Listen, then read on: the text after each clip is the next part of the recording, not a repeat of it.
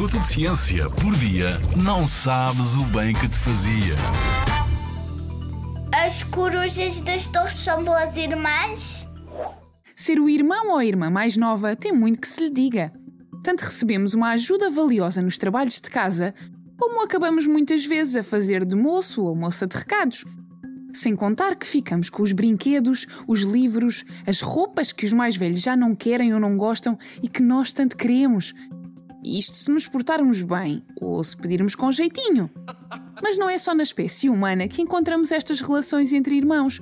As corujas das torres, por exemplo, não são assim tão diferentes de nós. Uma equipa de investigadores descobriu que num grupo de irmãos de corujas das torres onde haja alimento a mais, as mais velhas partilham a comida com as mais novas. Estes grupos podem ter entre 6 a 9 aves, e como os ovos eclodem em tempos diferentes, há corujas mais velhas e mais bem nutridas, e outras mais novas e a precisar de mais alimento. E estas mais novas sabem bem como convencer as mais velhas.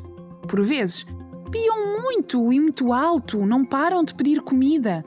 Mas a melhor forma de convencer as corujas mais velhas a partilhar um bom petisco é tratando-lhes das penas. Então, as corujas mais novas dedicam-se a pentear e a retirar cuidadosamente as pulgas e piolhos das penas dos irmãos mais velhos. E no final, lá vem um ratito como recompensa. Com irmãos assim, quem é que precisa de ir ao cabeleireiro? Na Rádio ZigZag, há ciência viva, porque a ciência é para todos.